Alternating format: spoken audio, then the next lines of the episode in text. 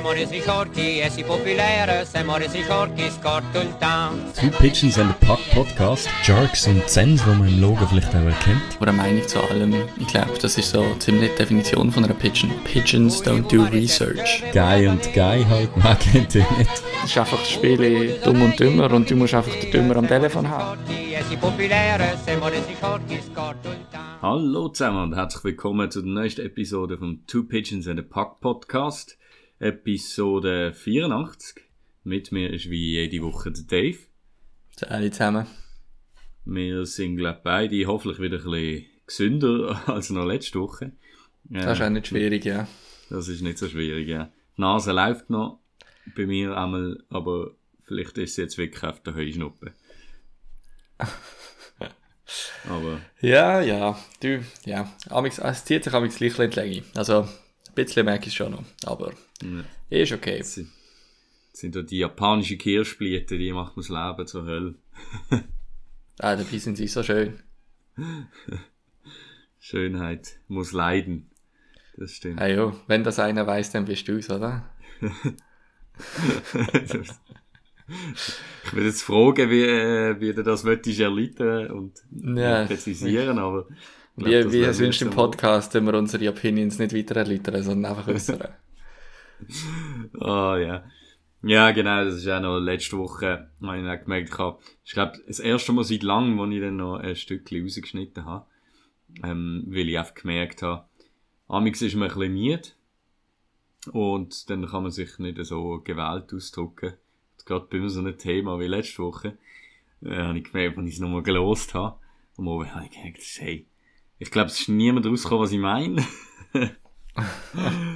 Und dann, und dann ist das Thema noch irgendwie so heikel gesehen. Dann habe ich gefunden, hey, naja, das muss ich jetzt ein Stückchen rausschneiden. Und, ähm, ja, von dem her passiert eigentlich sonst, äh, sonst schneiden wir. Am Anfang haben wir mal ein bisschen, hm, zeitweise haben wir es rausgeschnitten oder haben wir noch mehr geschnitten. Mittlerweile, ähm, Sind wir einfach zu faul, hauptsächlich, oder? sind wir zu, zu faul, vor allem, Also. vor allem zu faul. Nein, also, es ist ja eigentlich auch nicht die Idee. Es ist ja eigentlich auch das Konzept vom Podcast, dass wir einfach ansitzen, ähm, ein bisschen äh, über den NHL plaudern und, ähm, wenn es nachher halbwegs Spaß macht zum Zuhören, dann sind wir happy. Und äh, uns macht es auf jeden Fall Spaß zum Machen. Aber, ähm, klar, mein, wenn du mal das Gefühl hast, dass etwas nicht ganz so übergekommen ist, wie du es gedacht hast, dann, ja, kann man das auch noch ein bisschen in Ordnung bringen. Wobei man, also, es ist jetzt nicht, äh, ja, Nein, nein, nein, ist nicht, äh, also, ich stand hinter allem, was ich gesagt habe, aber es ist mehr, äh, ich glaube, wie ich es gesagt habe, ja, äh, ja. bin, habe mich dann, glaube ich, ein bisschen unklar ausgedrückt und in meinem, in meinem Kopf ist schon klar gewesen, aber es Ja. ist dann nicht so ganz, äh, äh, ja, übers Maul gekommen, so. Von dem her. Aber, äh, neue Woche, neues Glück, ähm, Neue Ist ein bisschen weiter, ein bisschen mehr Sauerstoff im Hirn. Von dem her würde ich sagen, äh, droppen wir da rein in die Episode. Ähm, ja, fangen wir gerade an mit den Pigeons of the Week. Ähm, ich habe da einen Pigeon gefunden.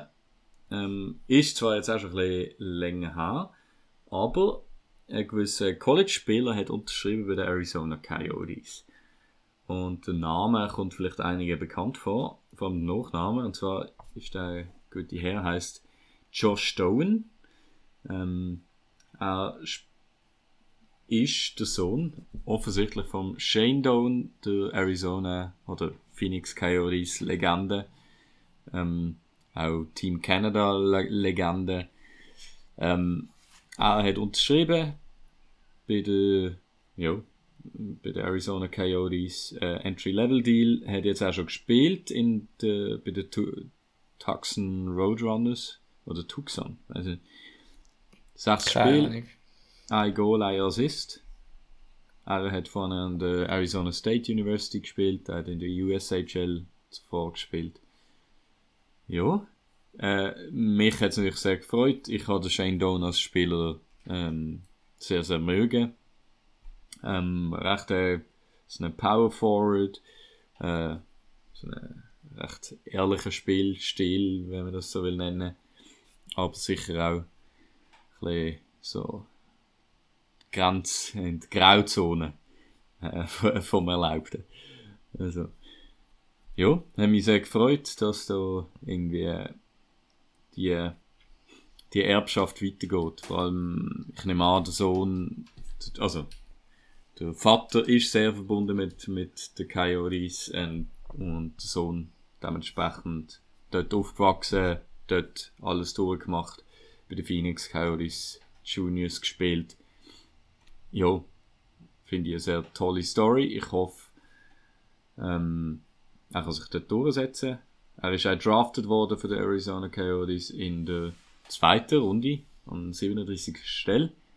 Die haben sicher gehen, dass sie bekommen, ha? Gibt es eine lustige Story dazu, weil der Shane, der Vater, hat nichts davon gewusst. Ah ja? Ähm, sie haben da, haben da völlig aussen vorgelassen. Ähm, also er hat auch nicht wollen, irgendwie. Er hat gesagt, also es ist überhaupt nicht ähm, Mhm. die Erwartung gewesen.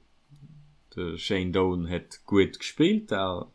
Und sie haben dann müssen abschätzen, wenn geht er etwa. Und haben dann gefunden, in der zweiten Runde schlagen sie zu. Und ja, da gibt es dann auch ein Video, wo man die Reaktion mitbekommt. Äh, sehr herzig, sehr schön.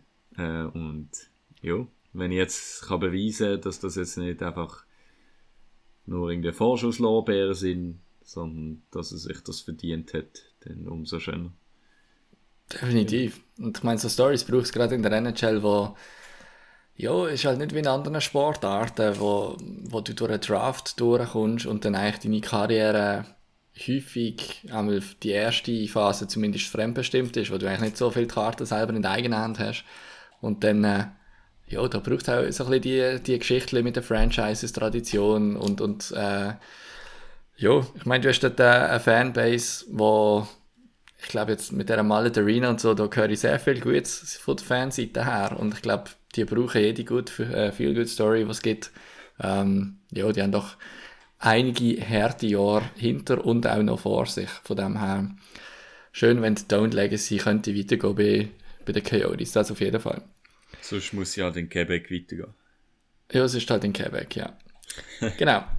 Gut, ähm, meine Good Pitchen äh, sind Vegas Golden Knights. Und zwar ähm, haben die etwas geschafft, was vorher noch nie ein NHL-Franchise geschafft hat.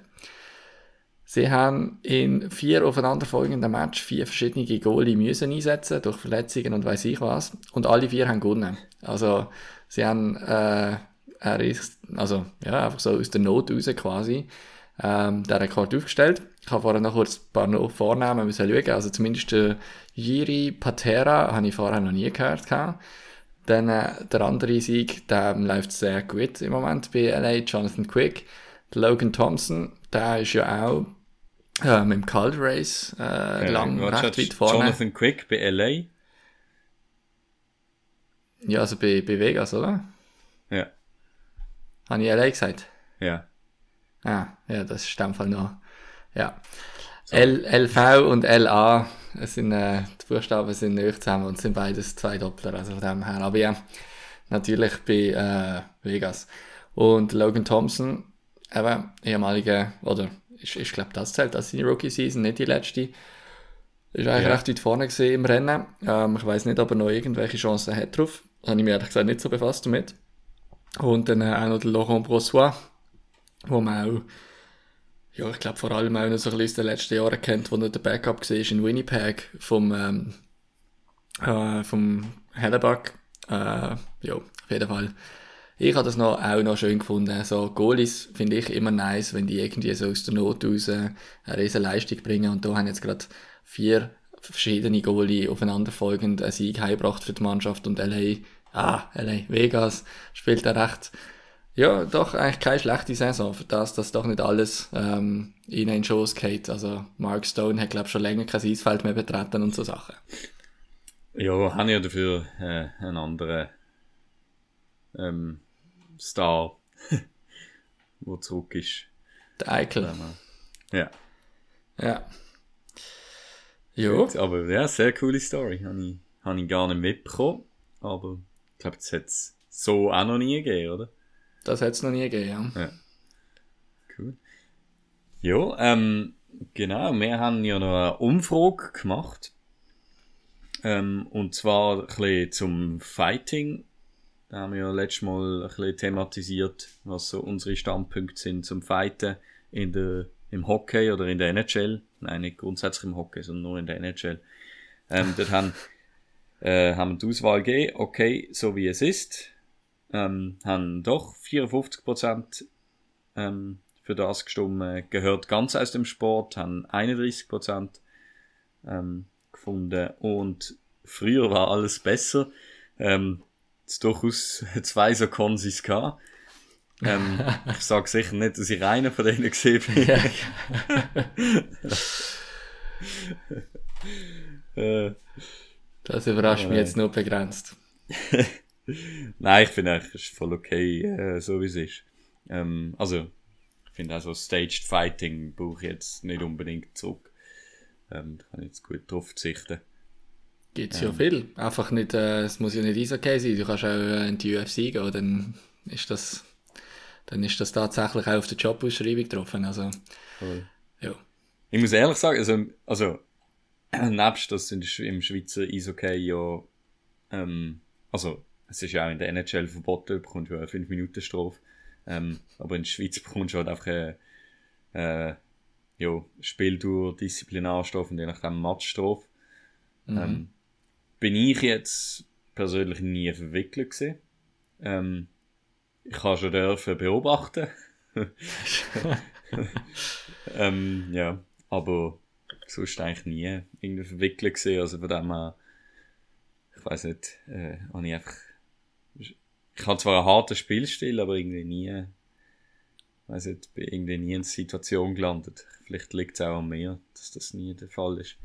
Ja, also ich glaube, äh, im uni okay, wenn du eine Schlägerei machen gibt es sogar noch ein bisschen mehr als eine Matchstrafe. Von dem her ähm, definitiv nie in die Nähe von so einer Situation kommen.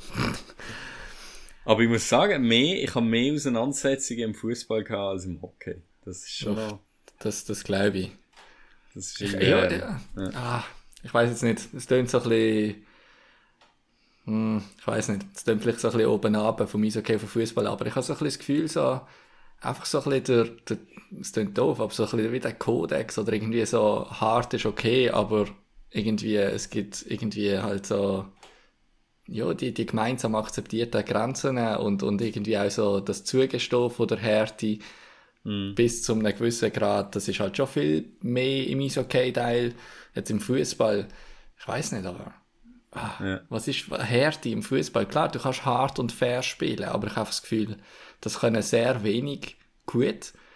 Und wenn du das ja. gut kannst, dann nachher kann der Gegner das nicht ähm, einsehen quasi und haut dich dann einfach von hinten ab oder so ähnlich. Ja. Und ähm, ja, Nein, habe ich, habe ich auch das Gefühl, also es ist auch ein ganz anderer Umgang und du hast halt viel weniger Spielraum, um irgendwie das rauszulassen. Und ich habe das Gefühl, im Hockey kannst du dann mehr mal die Frust rauslassen und dass sich zweimal so ein bisschen äh, die Meinung sagen, ohne dass jetzt gerade das ganze Spiel, also, weißt so, das ganze Gameflow so aggressiv wird. Und das hast du im Fußball viel mehr, dort schaukelt sich viel mehr auf, denkt ist so ein meine Beobachtung. Jo.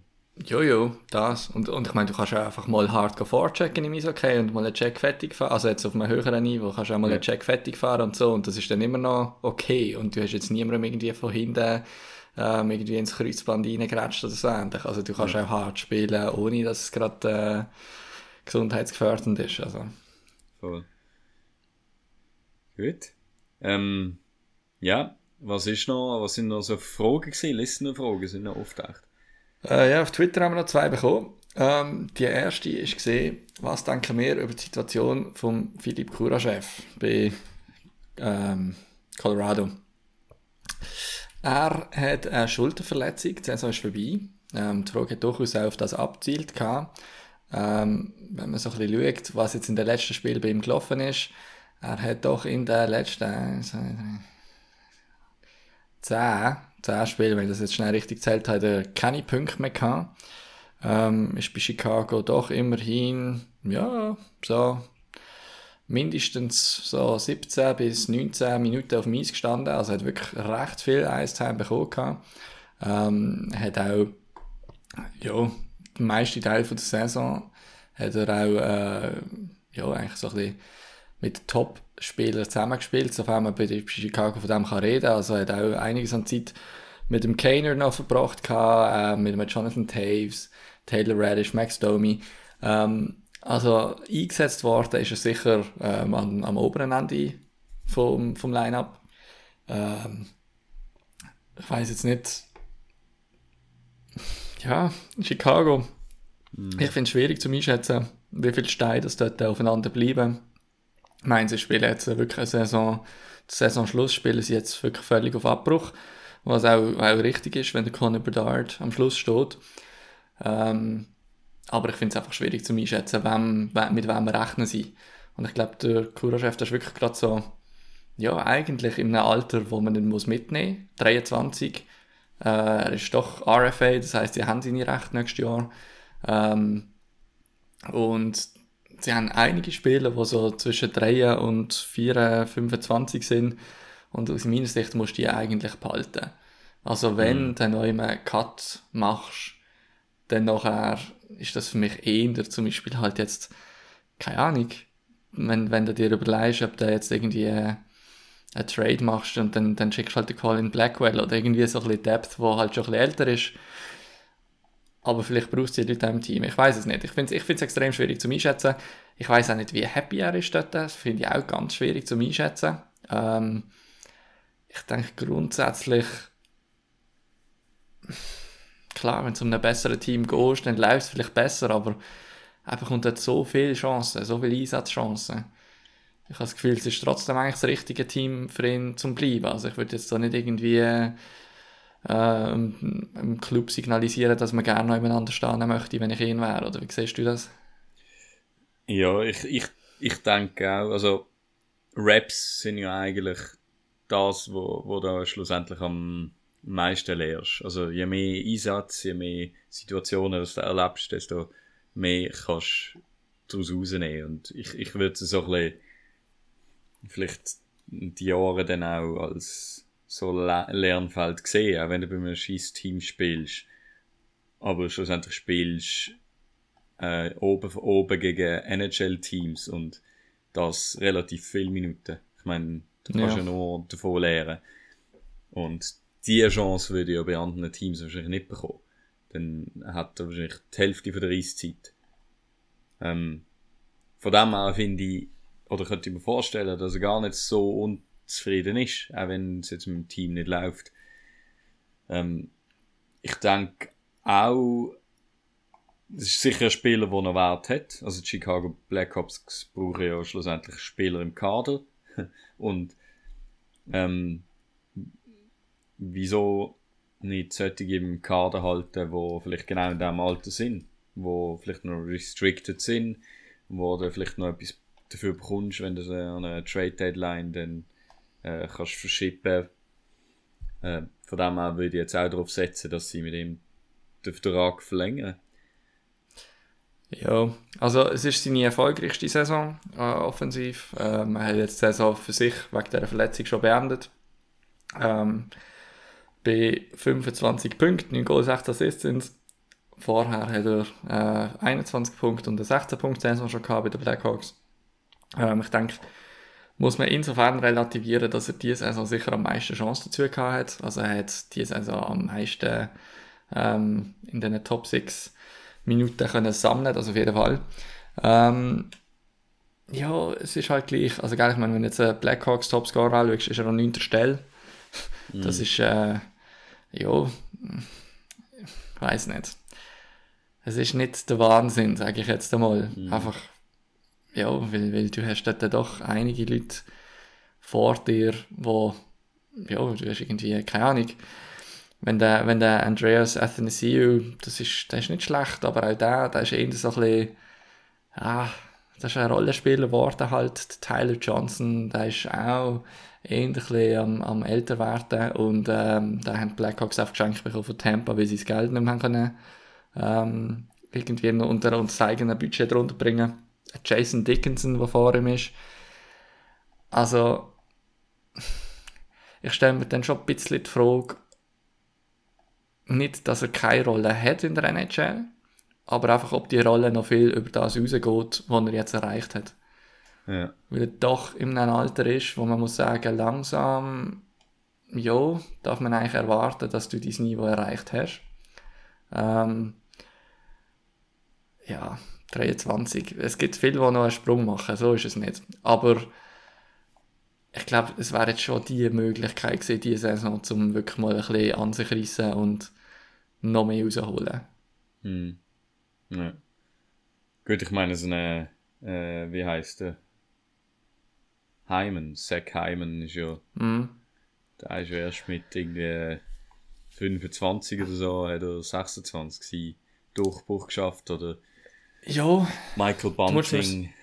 Ja, aber du, also, das sind ja Spieler gewesen, jetzt beide bei den Leafs, wo, wo ihren Durchbruch ähm, geschafft haben, eigentlich auf einer Top-Linie dann, also wo wirklich in der Top 6 gespielt haben, in einem sehr guten Team, also einmal Regular Season sehr guten Team.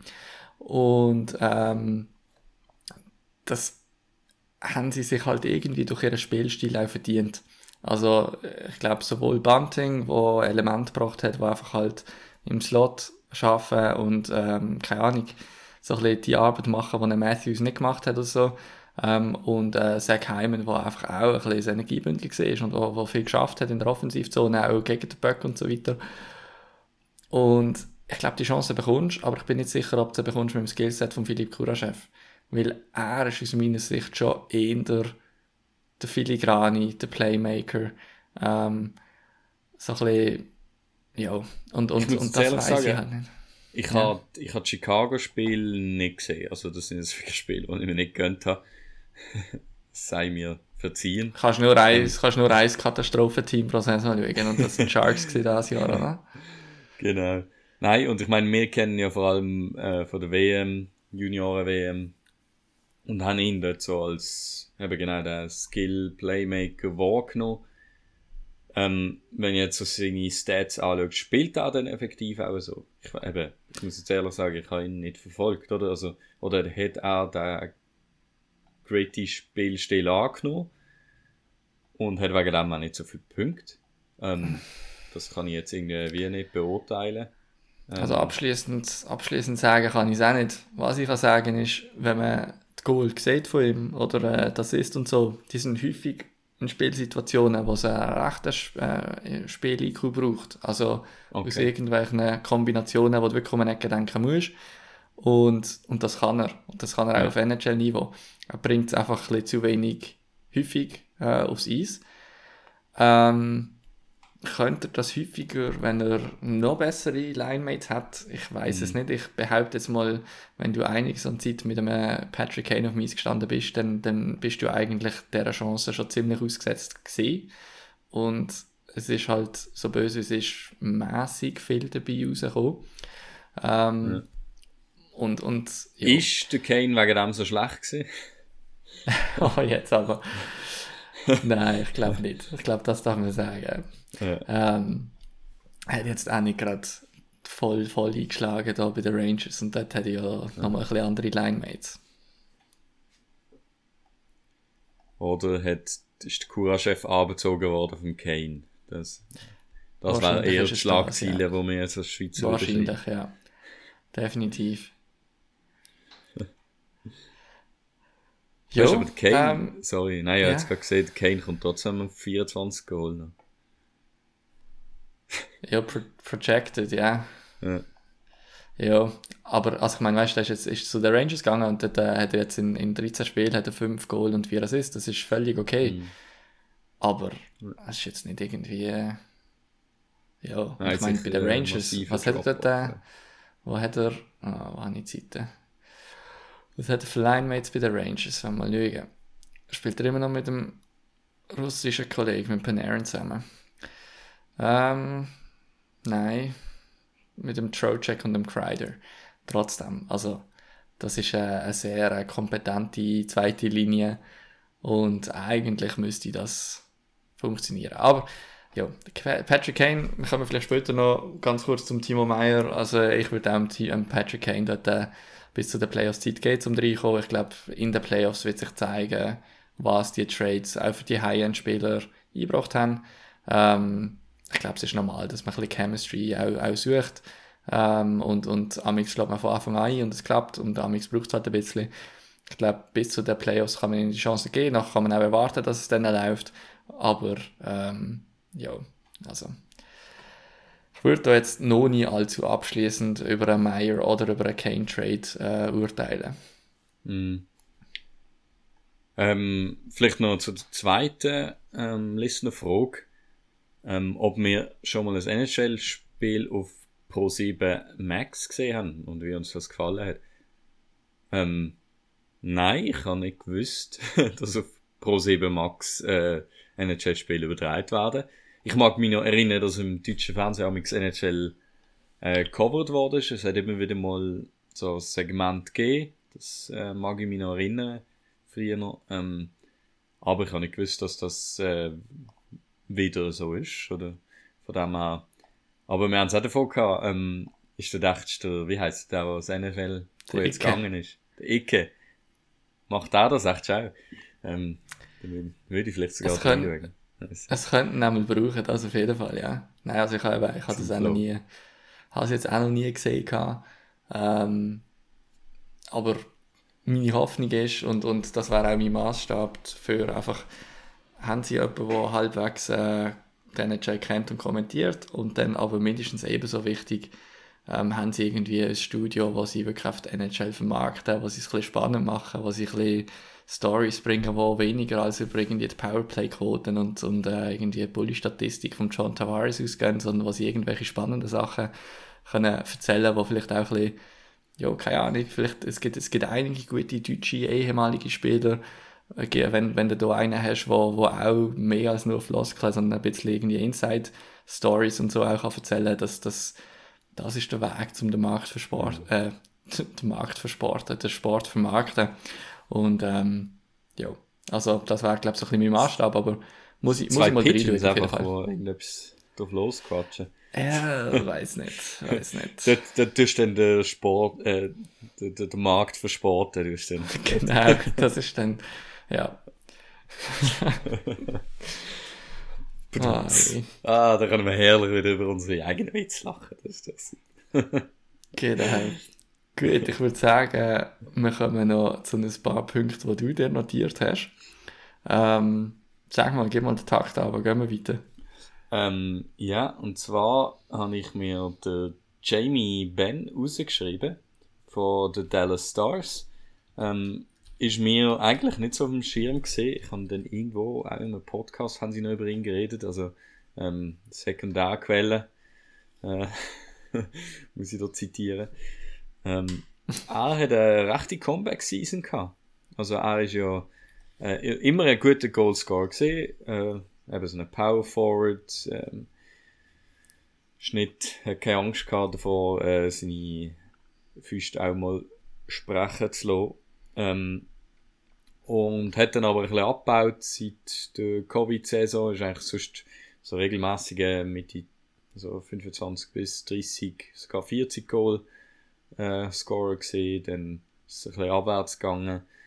Äh, hat jetzt letzte Saison 18 Goal gehabt 46 Punkte in 82 Spielen und hat diese Saison jetzt das 31. Goal geschossen schon äh, und 71 Punkte. Ähm, also echt die Resurrection vom Jamie Benn. Ähm, ja, immer sehr gutes Dallas-Team, wo, wo so ein eigentlich nicht mangelt. Also du hast Jason Robertson, der 41 Goal äh, schon geschossen hat, 91 Punkte hat. Du hast äh, den ewigen Pawelski, Pawelski, Pawelski, wo auch schon wieder 22 Goal geschossen hat. 68 Punkte. Ah, oh, das, das tut einfach weh. Als Sharks-Fan tut das einfach weh. Das ist der Moment, wo alles auseinanderbrochen ist. Der Pawelski-Deal, ja. Ähm, oder eben Non-Deal. äh, äh, Hinz, der 33 Goal geschossen hat. Ja, ist eigentlich ein krasses Team. Das ist auch Tyler Segin, der irgendwie Abschießen ist, aber sonst. Ja, der hat aber letztes Jahr irgendwie sie oben gehabt. Also, ich glaube, ich glaub, das ist eine Mannschaft, die ja, wo, wo unangenehm ist. Also, wo ich jetzt auch nicht äh, mega geil drauf war, um gegen die spielen. Äh, mm. Jetzt auch in den Playoffs oder so. Ja, ja die gehen da wahrscheinlich recht. Die schenken da recht ein in den Playoffs, könnte man vorstellen. Das ist noch so mit Ryan Suter, ist noch ähm, das ist ein Veteran Defenseman. Ähm, Amiro Heiskanen, der auch offensiv äh, Power gibt. Eine, ja, ein Name, ich weiß nicht, hast du ihn erwähnt, gehabt, wo Dwight Johnson? Da habe ich jetzt gesehen, da, der hat äh, da ist, der fällt mir auch immer wieder auf. Goal, man. 21 ja. Goal mit 19. Ähm, kann man machen. Äh, ist äh, 23. Overall Pick seit 2021. Ja, also irgendwie, äh, da, da, da, da hast du definitiv ein Team, das irgendwie so ein bisschen an beiden Enden von der Age-Skala recht vertreten ist. Also du hast einen 19-Jährigen, du mhm. hast ja, ein, zwei, die anfangs 20 sind und dann hast du auch ein, zwei, die Ende 30 sind. Ja, ja geiles Team. Und eben, geiles Spiel. Nicht vergessen den Matt Murray, den sie haben im Goal. Aha, stimmt, ja, das völlig vergessen. Wie ähm, spielt er gut? Hast du gerade Stats vor dir? Ähm, also, es ist ja der Matt Murray Namensvetter, es ist ja nicht Toronto Matt Murray. Ähm, Wait, das gibt es effektiv, nein, es sind zwei verschiedene, also es sind beide ah. Goalie und heißen Matt Murray. Es ist okay, nicht, der spielt immer noch bei Toronto. Ja. Ah, ich habe ja, gedacht, du hast jetzt arschsouverän reagiert. Ich so, ah ja, das ist ja klar. Nein, der hat äh, drei NHL-Spiele gemacht, äh, 8,44 okay. Quote. Also auch in dem Sinn eigentlich recht vergleichbar mit Andrew Matt Murray, würde ich sagen. Nein, okay. schon nicht. Stimmt, schon ja, hart gedacht, irgendwie habe ich es nicht so recht im Kopf gehabt. Da nein. einfach zu Recht. Nein, nein. Ja, genau. Okay. It, it didn't happen. Äh, ja, Aber hast du ja. gesehen, der Ken Johnson von den Columbus Blue Jackets, der, der mhm. ähm, Rookie, hat einen weiteren Lacrosse-Move gemacht. Und, Und zwar, was für einen? Ja, also zuerst in Toe Drag am Verteidiger vorbei richtig Goal hinter und dort eigentlich im, im, im Movement innen. In vollem ähm, Speed ja, fast, also voll Speed crazy. Aufgenommen. Schon und dann habe ich gerade, äh, glaube in der, N der NHL hat dann so ein Video aufgeladen mit allen Moves, was es jetzt schon gegeben hat. Mhm. Denke ich auch, es ist schon krass, wie viel das innerhalb von kurzer Zeit gegangen ist. Ja, ja. Nicht, dass der Skill nicht rum wäre sonst ich glaube, der Skill ist immer rum gesehen. Also auch Sidney Crosby jetzt bei der, eben bei der Quebec Rampart, nein, er gespielt? Oceanic. Aus, Rim, ja. Rimouski, Rimouski, Oceanic. Ja. ja. Dort hat er auch bei den Juniors hat er auch äh, so einen gemacht. Ähm, eben, ist dann vom Don Cherry zerrissen worden. Und war auch eine andere Zeit gesehen, aber ich finde es geil, aber ich denke, nein, wie geht das weiter? Und dann ist Travis Seagrass gekommen mit seinem drüber gelüpft. Ähm, geil. Finde ich geil. Da sehe ich nicht, dass sich der in Standard, äh, der, der wird glaube ich nicht standardisiert. Da ist mir das ein bisschen zu, also nicht, nicht, dass ich ein Problem habe mit dem Pass, der über dem Goal durchgeht, aber ich glaube, der ist ein bisschen zu, äh, ja, das, das kannst, du kannst, ist zu langsam. Also, ja. Da, da muss die Situation wirklich perfekt aufgehen. Der, der, der, äh, ja, der Michigan, der, das geht natürlich nicht schlecht. Ähm, Bei den Frauen, wir haben es gerade noch davon gehabt, äh, ja. die Frauen haben doch noch so ein Fake-Michigan-Ding gehabt, wo sie, ja, glaub, irgendwann die eine Spielerin, mhm.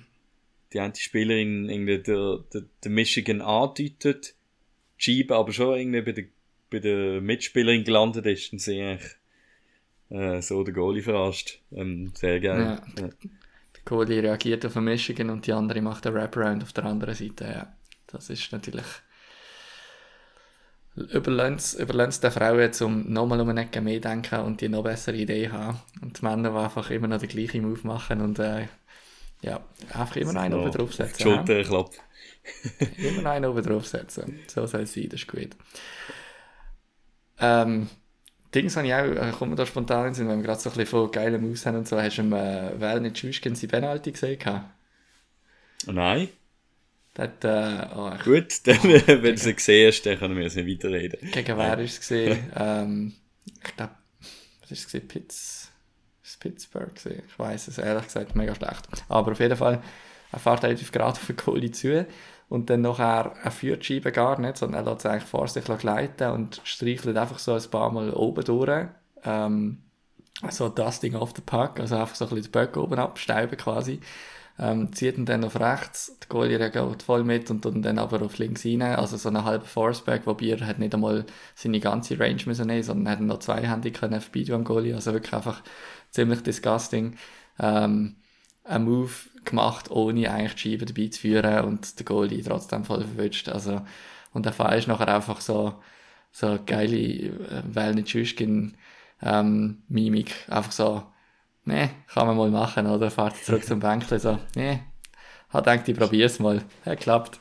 Ist nicht der Kuznetsov, ähm, hat letztes Jahr auch eine Penalty gemacht, wo er so ganz äh, desinteressiert zur Scheibe fährt und dann mega, mega langsam ähm, so irgendwie auf einen Goalie zufährt. Und so wirklich, also extrem langsam, fast so im Schritttempo, irgendwie so langsam auf den Goalie zukommt und dann aussteigt und dann hängt. Und ah, irgendwie. Ah, das ist, ja. Das ist gegen Arizona gesehen, ja. Das ist gegen Arizona ja. gesehen, ja. Ähm, ja, habe ich auch einen recht geilen Move gefunden. Gewisse haben sich dann ein bisschen aufgeregt, was ich nicht ganz verstanden habe. Weil ich finde es, also es, ich finde es ist so ein bisschen, eben, Shootout, wie, es heisst, so, der, der zuerst so blinkt, hat verloren. So ein bisschen, die Goalie wartet, bis er den ersten Move macht und so. Und finde ich eigentlich, ich, also ich habe kein ich habe weder Probleme mit dem Shootout noch mit so langsamen Moves vernehmen.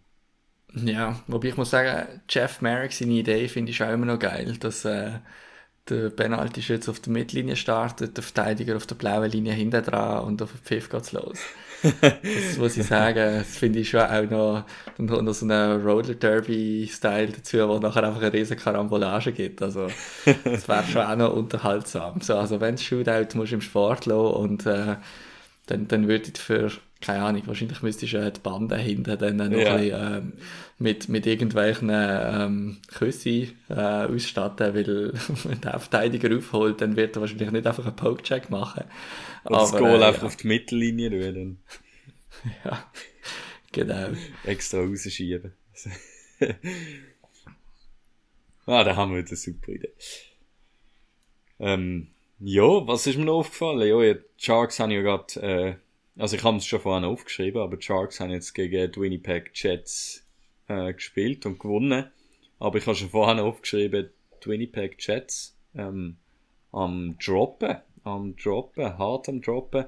Die sind ähm, eigentlich mal ein gutes Playoff-Team gesehen. Also ich weiß nicht mehr, ich glaube auch in der Episode mal äh, mhm. darüber geredet, dass die eigentlich recht gut unterwegs sind. Ähm, ja, seither läuft es eigentlich nicht so gut. Also jetzt auch die letzten zehn äh, sind, also haben sie gesplittet, fünf Sieg, fünf Niederlagen. Äh, die letzten zwei haben sie jetzt verloren. Ähm, sind mittlerweile auf dem zweiten Wildcard-Spot mit äh, 85 Punkten. Äh, hinter dran ist Calgary mit äh, 83 Punkte, also zwei Punkte weniger. Und dann kommt eigentlich Nashville mit 82 Punkten, äh, aber noch zwei Spiele weniger. Ähm, ja, mhm. was läuft bei Winnipeg falsch? Also, ich irgendwie das Gefühl, es ist ja, im Sommer ist recht viel passiert in Winnipeg. Also, man hat einen neuen Trainer gebracht, ähm, mit dem Rick Bonus. Man mhm. hat ähm, Captaincy aufgelöst äh, Blake Wheeler hat man das C weggenommen und hat keinen neuen Captain ernannt bisher. Und das, ja, also ich, ich bin überrascht gewesen, dass es so positiv losgegangen ist, muss ich ganz ehrlich sagen. Ich habe vermutet gehabt, dass es bei Winnipeg auseinandergeht. Ähm, einfach weil dort hat man so viele schwierige Sachen vernommen, so ein bisschen teamdynamisch, wo es irgendwie nicht alle auf der gleichen Ebene haben und einzelne Leader, die ja, sehr klar vorgeben, was ich okay finde und was nicht. Und wenn du dann äh, halt äh, finnischer Topscorer bist und irgendwie ein bisschen anders tickst, dann nachher bist du halt nicht so willkommen und so. Hello mhm. Patrick Leine. Und ähm, ja, es ist dann eigentlich sehr gut losgegangen. Ähm, aber ich habe so das Gefühl, der, der, der Bonus irgendwie, der Bonus vom Bonus, der ist am Anfang, der ist, der ist jetzt aufgebraucht. Und ich habe so das Gefühl, die Realität, die altbekannte Realität, die hat sich wieder gefunden in, in Winnipeg. Und ja, es ist, es ist schwierig. Weil es ist für mich nicht ein Kader, das irgendwie keine Qualität hätte. Also auch schon nur mit dem Goal, im Conor Hellebuck. Das, das verzeiht eigentlich nicht, dass du sagen wir ehrlich, nicht wirklich viel Erfolg hast in den letzten Jahren. Obwohl du eigentlich ein Kader gehabt hast, wo relativ gut war und ein Goalie, der sehr gut ist. Und es liegt einfach wenig raus. Ich habe mir dann auch überlegt, also Nikolai Ehlers hat gerade mal 39 Spiele gespielt äh, in dieser Saison. Ähm, ich bin jetzt irgendwie ein bisschen am herausfinden, ähm, ist er Anfangssaison verletzt gewesen, ist er ähm, ab jetzt eigentlich verletzt. Ich glaube, momentan ist er nicht verletzt. Aber du bist am herausfinden, das tönt so, als müsstest du irgendwie da statistische Arbeit noch zuerst auswerten und weiß ich was. ist tatsächlich so. Last times played. Ähm, nein, aber es hat sicher, ähm, also, das hat ja sicher eine große Auswirkung. Nikolai Ehlers ist doch äh, ein Leader von dem Team. Ähm, ja, Und wie wird er so eingesetzt? Was ist seine Average äh, Time on Ice? Ähm, jetzt die Saison. Ähm, ja. ja, gut, jetzt. Bin ich auf der falschen Seite für das. ähm, weiß jetzt auch nicht. Aber. Okay. Also, er hat schon äh, letzte Saison 55 Punkte gemacht. Gehabt. Ähm, er ist also nach einem Point per Game und sicher für den Lockerroom und für fürs Kader sicher sehr wichtig. Also das würde mir jetzt schon noch würde mir jetzt schon noch anrechnen. Also auch wenn eben so meistens um die 55 bis 60 Punkte kann er schon anbekommen. Ähm, hat auch immer so zwischen 20 und 30 Goal geschossen. Also ja, und jetzt in den 39, fast 40 Spielen hat er 9 Goal, 22 Assists. Das ist sicher nicht, ähm, nicht ganz auf der Höhe. Ähm, ob das jetzt mit der Verletzung zusammenhängt oder nicht, kann ich jetzt auch nicht beurteilen. Aber, ähm, ja, also er hat jetzt, äh, diese Saison hat er unter 16 Minuten Average Ice Time. Mm. Letztes Jahr hat er äh, die höchste gehabt. Bis jetzt hat er 18 Minuten gespielt. Ich denke, 18 Minuten, das ist auch so ein bisschen, ähm, ja, äh, das ist auch eine, Eiszeit, wo man kann sagen das, das hat ein Top-Spieler. Also, das, klar gibt es solche, die vielleicht noch ein Minütchen mehr sogar auf dem Eis stehen, aber bei 18 Minuten bist du wirklich sehr weit oben. 16 Minuten, ja.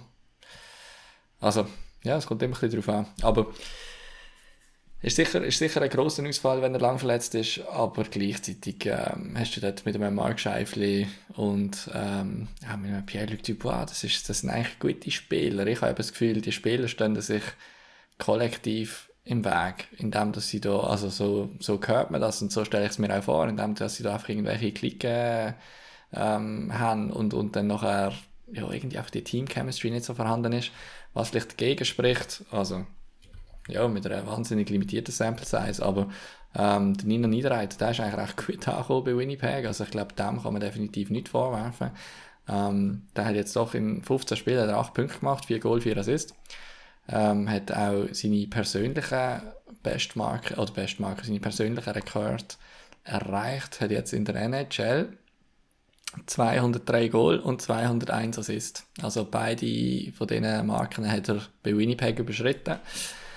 Und ja, also ich habe das Gefühl, das ist, von ihm kann man nicht viel mehr erwarten. 15 Spiele, 4 Goal, 4 Assists, das ist, das ist so ziemlich äh, so wie quasi äh, beworben. As advertised. Jetzt ist mir gerade ein Sinn gekommen, haben, glaube letztes Mal sind wir gar nicht äh, auf die Umfrage von der ähm, vorletzten Episode sind wir gar nicht eingegangen. Ja, ja. Und zwar, das war eigentlich unsere Frage, wie nimmst du Nino Niederreits Karriere bisher wahr? Erwartungen nicht getroffen, Erwartungen erfüllt, Erwartungen nicht erfüllt. Und es haben also 90% haben gefunden, er hat seine Erwartungen erfüllt. Jemand gefunden, ähm, die Erwartungen sind übertroffen worden. Ja. Ja, ja das ist so ein bisschen der Schluss, den wir in der Episode auch gefunden haben, nachdem ich zuerst gefunden habe, in der nicht ganz erfüllt, aber wenn wir es nachher auch so ein bisschen innerhalb von seiner Draft-Class angeschaut haben, hat man gesehen, dass er doch eigentlich so ziemlich, ziemlich konstant auch mit der Einschätzung zum Draft-Zeitpunkt auch den Karriereverlauf quasi eingehalten hat und seine Position innerhalb von der Draft-Class eigentlich ziemlich gut erfüllt hat mit seinen Leistungen. Ja, voll. Gut. Ähm, ja, äh, ein Spiel ist noch gesehen, ich weiß nicht, ob das mitbekommen ist, äh, Pittsburgh gegen Washington sind ähm, ja, ein recht heißes Spiel gesehen, weil also Pittsburgh sowie auch Washington sind dort noch ein bisschen im Playoff Race drin. Also Pittsburgh ist auf dem zweiten Wildcard-Spot. Washington ist zu dem Zeitpunkt äh, ein bisschen noch Jäger gewesen. Ähm, das Spiel hat dann Pittsburgh für sich entschieden, entschieden und zwar hat Malkin, glaube ich, in Overtime hat er äh, das Spiel entschieden für Pittsburgh Penguins oder kurz vor Schluss, ich weiß gar nicht, ob es in Overtime war. Ähm, aber eine sehr emotionale Reaktion von Malkin, also wirklich hat ähm, gejubelt, als wäre es in äh, Playoff Game 7 ähm, sehr, sehr emotionale Reaktion, auch auf der Bank. Auch Sidney Crosby, auch eine sehr emotionale Reaktion. Also wirklich ein, so ein Losschreien. Ähm, Freudentaumel ähm, habe ich recht cool gefunden. Erstens einmal, dass sie das Spiel, also es ist halt Washington, Pittsburgh ist halt doch immer noch eine Rivalität da, von all diesen Jahren. Und wie sie halt auch um den, die sind voll im Playoff-Modus drin. Pittsburgh ist voll in dem Playoff-Modus drin. Die feiern jetzt, ja, jeden Sieg, was sie dann noch holen, jeden Punkt, was sie irgendwie zwischen sich und Florida können ja, bringen. Ja, und trotzdem, trotzdem sind sie 4-6-0 in den letzten 10 Spielen. Also, mm. ich meine, sie sind sich auf jeden Fall bewusst, dass ja. sie, dass es machen müssen. Aber irgendwie im Osten, hey, das Playoff-Rennen, es treibt mir im Fall in Wahnsinn. Weil dann nachher, ähm, letzte Episode, habe ich gesagt, ja, von Ottawa, das ist gesehen. Und mhm. dann, äh, was kommt äh, nicht besser in den Sinn, als jetzt zum Beispiel wieder gegen Florida zu gewinnen. Florida hat sowieso die letzten vier Spiele verloren. Okay, ja. zwei, zwei gegen vernünftige Gegner, gegen Toronto und Rangers, aber dann haben sie auch noch verloren ähm, gegen Philly und eben gegen die rechte Konkurrent Ottawa. Und dann ist Ottawa halt auf einmal wieder fünf Punkte hinter den Pens. Und, und jetzt mhm. geht es nach dem Match. Und ich meine, das ist viel, sehr viel für, für in acht Match. Aber trotzdem, man schafft es nicht so ganz. Sie lassen die nicht äh, einfach ja. zu abschreiben. Und gleichzeitig jedes Mal, wenn ich dann wirklich hoffnungsvoll geworden bin, dann verlieren sie irgendwie drei Spiele in, in Serie. Und dann, dann kannst du wieder, äh, ja, so, kannst ja. wieder ruhig schlafen zur Nacht, weil du weißt, verpasst ist quasi nichts. Und sobald ich nicht mehr ruhig schlafe zur Nacht und dann nachher mir irgendwelche Schlafmankos äh, reinziehe, dann kommen sie wieder auf den Sack über. Also, sie holen immer so an, locken die an, ja, ja, ja, ja, ja, und dann geht es wieder klappen. ja, es ist, also ich bin mir ziemlich sicher, die machen irgendwie so eine psychologische Studie nach mir oder so, also, ja. Wie weit können wir gehen? ja, es, es geht schon noch mehr, also von dem her, es no, hat noch ein bisschen Runway. Toronto, Toronto-Niveau. Nein, definitiv nicht. Ähm. Gut. Äh, ich weiß nicht, was haben wir noch wollen? Ähm, ja, vielleicht, wir haben es kurz angesprochen, aber für die Nashville Predators geht es wirklich um alles im Moment. Also die, die haben die zwei Spiele weniger als Winnipeg. Würde man annehmen, dass sie sie gewinnen. Dann nachher wären sie auf dem zweiten Wildcard-Spot. Äh, der Romagnosi, der hat uns auch schon länger nicht mehr gesehen. Äh, wann hat er sein letztes Match gespielt? Gehabt? Das ich jetzt vielleicht nicht so ansprechen, wenn ich es noch nicht vor mir habe. Aber. Klassiker. Es, ja, es ist, es ist ein bisschen her, weil er fehlt. Und was ich weiß, ist, dass der Eric Carlson seinen Rekord von letztes Jahr in Sachen Points noch nicht geknackt hat, aber auf dem besten Weg ist zu. Roman Josi, mhm. letztes auf mich gestanden, 18. März. Hat jetzt doch immerhin zwei, vier, sechs Matches verletzt verpasst ja, äh, trotzdem, Nashville klammert sich irgendwie, ähm, klammert sich irgendwie äh, so halbwegs an dem Playoff-Rennen fest. Ich finde es äh, cool, also ich fände es geil, wenn, wenn Nashville das wird schaffen. Klar, vor allem für einen Romagnosi, aber auch sonst, ich weiß nicht, ich mag Nashville und, und äh, Winnipeg äh, fände ich jetzt nicht so tragisch, wenn die äh, rausgehen, ehrlich gesagt. Calgary ja, dort finde ich es auch ein bisschen schade eigentlich, dass die es nicht auf die Reihe bekommen. Ich, ich, dort, äh, der Hype ist ziemlich, ziemlich real gesehen über den Sommer und, und es ist jetzt doch nicht so geil rausgekommen. Sie sind noch nicht draussen, überhaupt nicht, aber äh, von einem Team, das in den Playoffs nachher auch noch möchte etwas erreichen darf man mehr erwarten zum jetzigen Zeitpunkt, wie das auch jetzt bei Winnipeg, wenn es um so viel geht und du nachher gegen Sharks spielst, ähm, und Sharks letzte gewesen von der Liga.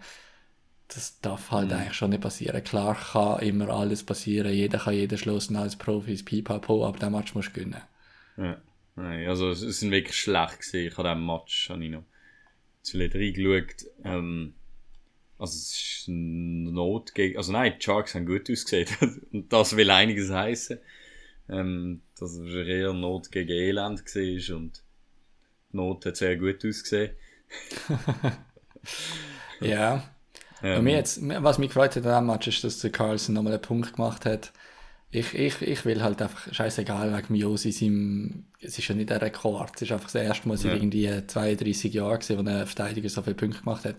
Aber äh, ich, ich, ich will einfach, dass ein Verteidiger 100 Punkte macht und dem Carlson fehlen jetzt, glaube ich, irgendwie noch, noch 9 oder 10 oder so. Ich fand es auch der richtige Spieler. Also so, er hat ich glaube, er ist der Offensivverteidiger, der am prägendsten war, irgendwie für die neue Interpretation von, vom ja. Offensivverteidiger. Ähm, Definitiv. Von dem her finde ich auch, war cool, wenn sie das irgendwie könnten. Ja, auch wenn du den Match schaust. Es ist so, sie, der Gap zwischen ihm und allen anderen Spielern auf dem Feld ist einfach so was von riesig. Äh, also, ähm, steigt, er macht, er legt sie noch über. Er spielt ja, am Gegner, am Gegner auf die Schaufel. Die letzte, ja, gut, die, letzte ja, Viertelstunde, die letzte Viertelstunde von dem Match, den ich heute Morgen geschaut habe, auf dem Weg zum Arbeiten. Ähm, Sharks im Powerplay, der Match geht irgendwie noch 6 Minuten, Sharks führen 2-0. Winnipeg hat zwei Breakaways gehabt in Unterzahl. Mm. James, ich weiß nicht, ich habe das Gefühl, sie wenn James Ryman noch eine noch einfach noch den Shoutout versauen, die eigenen Spieler irgendwie, weil äh, in Überzahl gegen die Goalie zwei äh, Breakaways zulassen. Ja, also. Das ist, ja, ja, also das ist immer beim Carlson im Gesicht. Ich glaube, das ist bei Ottawa wahrscheinlich nicht anders gewesen. Äh, wenn das Team natürlich kann auffangen irgendwie, dann ähm, fällt einem das nicht so auf. Aber wenn du Sharks Match schaust, das ist schon immer ja, ein Thema, dass er dort er handelt halt um und ich meine, er sorgt für die Offensive, ist bei jeder Offensivaktion beteiligt, das, ja, ich meine, das führt schlussendlich zu Sieg und zu Goal. Ähm, aber es ist schon haarsträubend, dann Turnover. Und das passiert halt, wenn du ja, auf dieser Position bist und Spielmacher bist, dann, dann hast du halt niemand mehr hinter dran. Das ist so. Ja. Genau. Mhm. Ähm, vielleicht noch schnell an Tabellenspitze in der ähm, in der Conference. Hat mich überrascht. Ich weiß nicht, ob es dich auch so überrascht hat. Minnesota Wild. Ähm, die haben gerade zwei Siege äh, geholt. Die haben in den letzten zehn ein Record von sieben, äh, sieben Siegen, ein, äh, eine Niederlage, zwei OT-Losses. Von dem her jetzt 95 Punkte. Haben noch ein Spiel mehr als Colorado, wo ja auch unglaublich heiß ist. Äh, von der, haben noch ein Spiel verloren von den letzten neun, äh, von den letzten zehn. Ähm, irgendwie, also Colorado überrascht mich nicht, aber Minnesota hat mich jetzt ehrlich gesagt ähm, doch eher überrascht. Also, hätte ja. das auch überrascht? Ja, ich nehme es ja, jetzt auch weniger wahr, muss ich sagen. Ähm, vom Kader her, ja, also, also wer, wer, wer bei mir beim Feed immer wieder mal auftaucht, ist der Matt Boldy zum Beispiel. Der, der hat sich wirklich äh, weiterentwickelt. Der ist ja eigentlich so ein bisschen auftaucht ähm, auf einer Linie mit dem Kevin Fiala zusammen, und er noch bei Minnesota gespielt hat. Er und Freddie Gaudreau haben eigentlich sehr eine gute Linie gebildet letztes Jahr.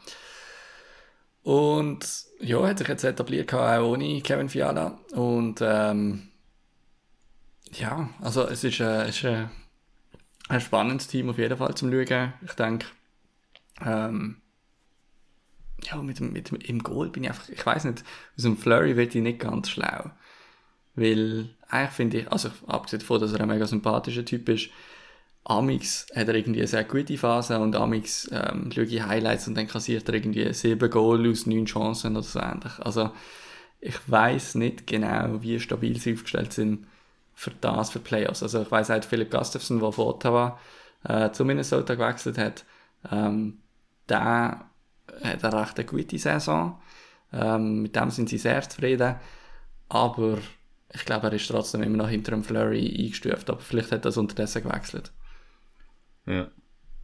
Ich finde noch, der, ja, das Joel Eriksen Eck hat seine mhm. Saison, eigentlich die gute Saison von, die gute letzte Saison bestätigt. Äh, letzte mhm. Saison hat er 26 Goal gemacht. Ähm, in der Saison vorher 19 Goal. Äh, und jetzt ist er schon auf 23 Goal. Von dem her, ähm, ja, hat, kann er das wie bestätigen, dass er der Goalscore ist, mit, so mit 20 Goal-Score ähm, zu Carello Arsen. Ähm, ist jetzt, also ist sicher auch nicht die jüngste, wie alt ist der jetzt? Äh, der ist auch schon 35 jetzt, aber ja, ja in seinem Herbst von seiner Karriere ja, ja, und Kaprizov, die haben sich einfach gefunden ja. irgendwie. Das, ja. das, das ist ja auch letztes Jahr schon gesehen, die, die haben sich gefunden dort irgendwie. Das funktioniert. Also von dem her, ähm, irgendwie so bunt durchmischt. Ähm, Scoring dunkt mir da auch eigentlich noch relativ verteilt. Also klar, die, äh, mein, die ersten vier sind schon ähm, so 50 bis 60 bis 70 Punkte. Aber sonst hast du dann schon noch Depth, aber... Ja, wir müssen jetzt vergleichen mit letztes Jahr, weil wenn du überlegst, so wenn ich das letzte in Erinnerung habe, ich weiß nicht mehr gegen wer, aber sie haben, sie gegen LA echt, nein, gegen irgendjemand haben sie ihre Playoff-Serie gehabt, gegen St. Louis, glaube und es hat einfach kein Goal, sie haben es nicht geschafft, ähm, die Goal schießen. Also ja. schlussendlich ist es daran gescheitert, dass alle, die während der Regular Season und unter anderem Kevin Fiala auch voraus, also ich glaube, ihm ist nicht viel gelungen, letzte Playoffs, wenn ich es recht in Erinnerung habe. Ähm, darum müssen wir die Depths sicher ein bisschen vergleichen, ob sie es dieses Jahr ein bisschen mehr äh, auf alle Schultern verteilt äh, jetzt in der Regular Season haben. Wenn, dann wäre es sicher ein gutes Zeichen für Playoffs, einfach mhm. weil ja, vielleicht, vielleicht braucht es das auch, um, um irgendwie die Top-Spieler doch den Druck zu nehmen, ähm, um einfach auch mal wissen, wir gewinnen einmal ein Match, wenn, äh, ja, wenn Kaprizov nicht gerade noch ein Goal und zwei Assists hat oder so ähnlich. Ja, ja was, letztes Jahr was wir, Fiala in sechs Playoff-Spielen kein Goal und drei Assists ja. verbucht und der Kirill Kaprizov hat in sechs Spielen sieben Goal und ein Assist gemacht. Ja, voilà, er hat es ja. gebracht, ja, aber ja, das ist halt, wenn du so top-heavy bist ähm, und einfach äh, irgendwie die Hälfte für deine Goal von diesen zwei Spielen gemacht werden, dann, dann vertreibt es halt einfach keine Schwächephase. Ähm, was mich im Westen, bei der Western Conference noch ähm, erstaunt hat, das Dings, die Arizona Coyotes, die haben der acht beste Home Record. Also die haben am acht meisten Punkte geholt von allen 16 Western Conference Teams, also sind eigentlich genau in der Mitte. Äh, zwar haben sie 20 Heimsiege geholt. Ähm, und das, obwohl sie eigentlich weniger Heimspiele haben als äh, viele von den anderen Teams. Also sie haben noch ein paar Heimspiele mehr zu gut. 20 Heimsieg, das tönt vielleicht jetzt so ein bisschen aus, aus äh, 75 Spielen insgesamt übrigens. Ähm, 20, 12 und 4 sind sie daheim. Tönt jetzt vielleicht nicht mega spektakulär, aber zum Beispiel eine gewisse New Jersey Devils, die sind 20, 13 und 4 daheim. Also die sind sehr gut on the road. Die haben mehr gut auswärts. Aber äh, finde ich dann schon noch amüsant, wenn du in deinem College-Stadion äh, spielst und äh, wegen dem, also wegen dem, und 20 gleich viel Heimsieg holst wie ein anderes Top-Team, das ja, jetzt zugegebenermaßen nicht der mega Heimrecord hat wie die New Jersey Devils, aber trotzdem irgendwie so insgesamt sind sie in ihrer ähm, Conference 13. aber nach Heimsieg sind sie 8. und zwar, weil sie in einem 5000 Zuschauer Loch spielen, wo, äh, ja, keine Ahnung, wo der gegnerische Goalie den Böck nicht sieht, weil das Licht nicht genug hell ist und so Sachen. Also, man muss auch wissen, wie, oder? Aber das Problem ist mit dem Wissen, wie, dass am Schluss der Bedard den Weg nicht nach Arizona findet, wenn du 20 Heimspiele gönnst. Ja.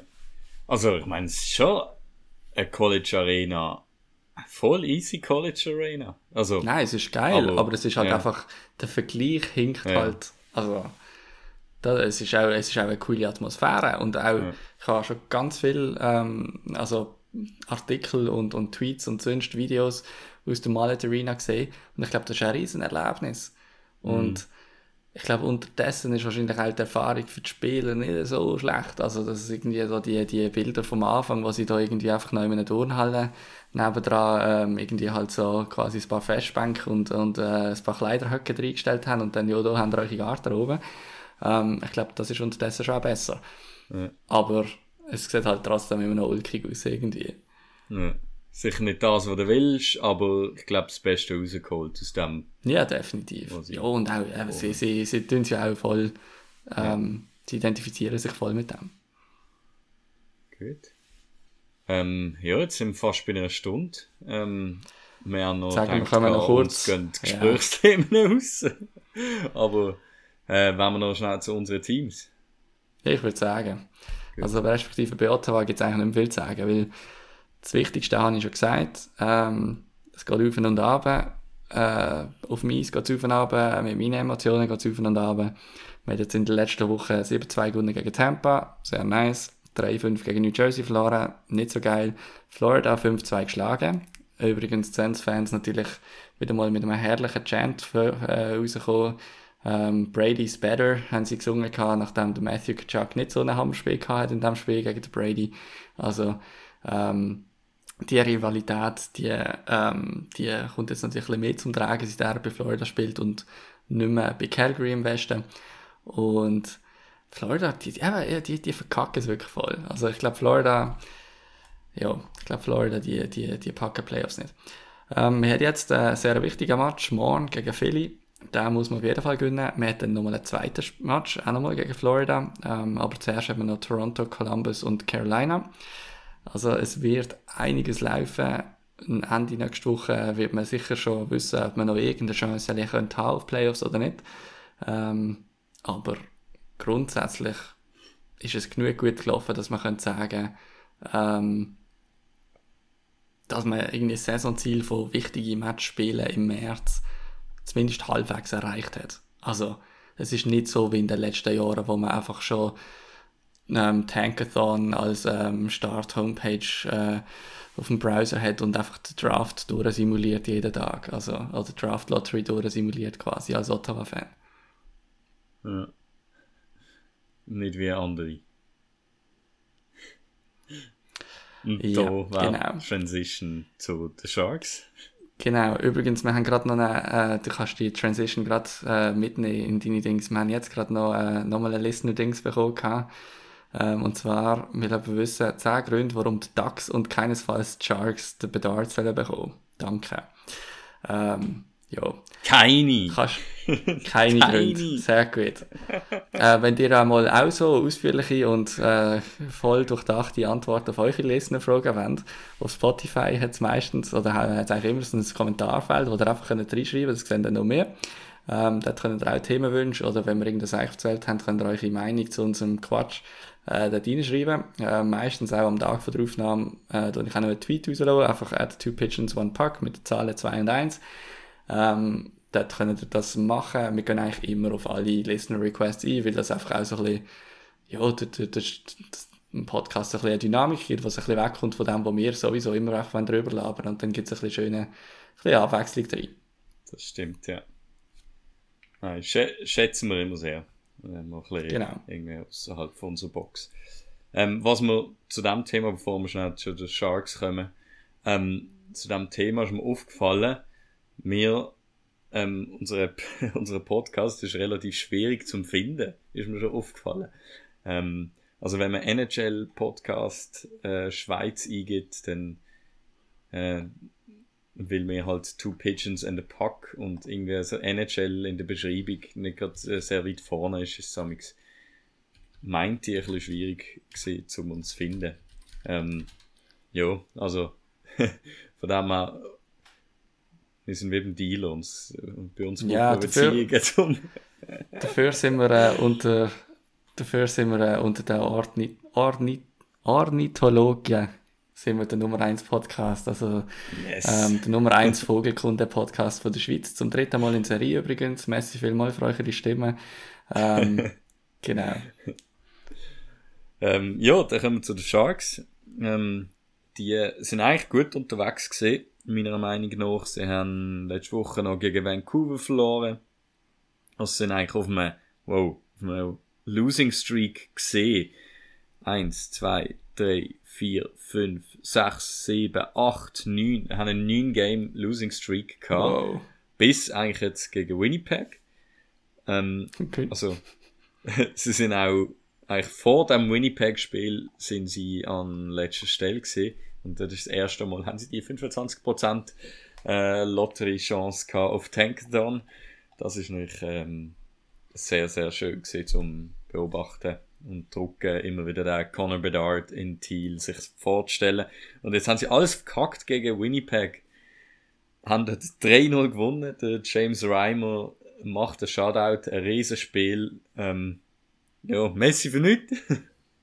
mm. äh, und dann sind sie gerade auf der dritten, dritten, also haben zwei Spots eigentlich verloren oder gewonnen oder wie man das jetzt auch immer will nennen. Ähm, ja, so schnell kann es gehen, aber hey, jetzt verkacken das einfach nicht. Bitte, Mike Real, tu einfach noch alle scratchen, die du kannst. Ähm, bring, genau, der Andrew Ergazino ähm, haben sie aufgeholt für den AHL. Gesehen, ja. ja ähm, also ist Topscore bei, bei der Barracuda gewesen. Ähm, der ist 32. Ähm, hat jetzt eigentlich einfach noch einen Vertrag bekommen und ist aufgeholt worden, ist belohnt worden mit NHL-Spiel. Finde ich eine super, super Story. Ähm, er hat in vier Spielen hat er drei Punkte gemacht, ein Goal, zwei Assists. Ähm, super Story. Ähm, jetzt einfach, ja, spielen nicht gut. Bringt nicht noch die Sieg. Äh, ja, und er wird in die erste Linie gesetzt, von dem er ähm, Jacob Peterson und Martin Kautz sind in der zweiten, also Nein, es ist wirklich. Äh, ja, also du musst dann natürlich auch zu helfen wissen, wenn du den Michael Essimo nicht mehr im Kader hast. Also, ja, das stimmt, dann ist natürlich dort der Spot aufgegangen. da musst du zuerst mal klarkommen mit all diesen da, Freiheiten. Also, das ist jetzt 20 lustig. Minuten Eiszeit sind frei geworden. Im, im Michael Essimo, seine, seine Elite Prospects Page, habe ich nämlich gerade aufgemacht, um zu schauen, wie, wie, wie sich der so geschlagen hat. Der hat bei Tampa Bay elf Spiele gespielt und hat null Punkte gemacht. Mhm. Von dem Cannot handle the Essimo. Ja, ja genau. Ja, äh, dann würde ich sagen, Stunde und acht Minuten. Ich glaube, ähm, da. Mehr kann man dann aber die Leute nicht zumuten beim Zuhören. Das, äh, genau. Ja. Ich glaube, jetzt haben genug gehört von, von den zwei Pigeons für diese Woche. Definitiv. Wir legen euch dann nächste Woche wieder im Ohr. Genau, ich erzähle euch dann, äh, wie schade ich es finde, dass Ottawa die nächsten vier Spiele alle verloren hat und einfach alles wieder schlecht ist. Gut. Äh, Schweizer ähm, Spieler, vielleicht noch, ja. äh, falls ihr euch fragt, reden wir eigentlich auch wieder mal über Schweizer Spiel. Also, wir haben nicht über Schweizer Spiel geredet, so Ja, ja. Aber, äh, Beruhigt ja. euch. Beruhigt.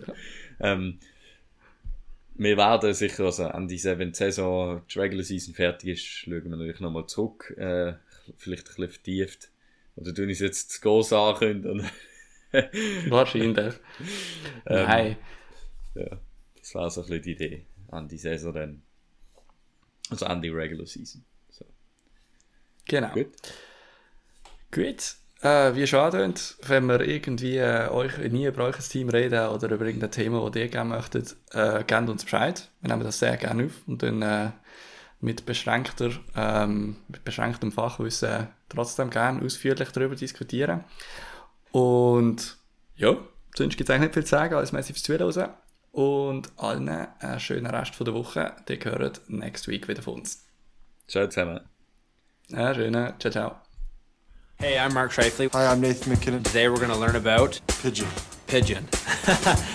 A pigeon is someone you don't respect, maybe a bit of a bench warmer. I think what it derived from is kind of the lower end of a bird. It's more of a friendly thing, Pigeons don't do a whole lot. They're kind of just annoying. mostly just a fun way to jab at each other. Best captain in the league, Mario Giordano. Woo! Pigeon. Every guy in the entire NHL has been called a pigeon at least once. JVR. Pigeon. Pigeon! We just thought it was the funniest thing ever. I know he enjoyed it. It could go from calling someone a pigeon to a pidge to a pidgey. Someone on the team who uses pigeon a lot would be Nikita Zadorov. He thinks he's uh, Nick Lidstrom, so calls everyone a pigeon. If someone sees like a pigeon on the street, you know, you take a picture of it and send like our team Snapchat group and refer to one of the boys. I think that's always the you know good memory about talking about a pigeon.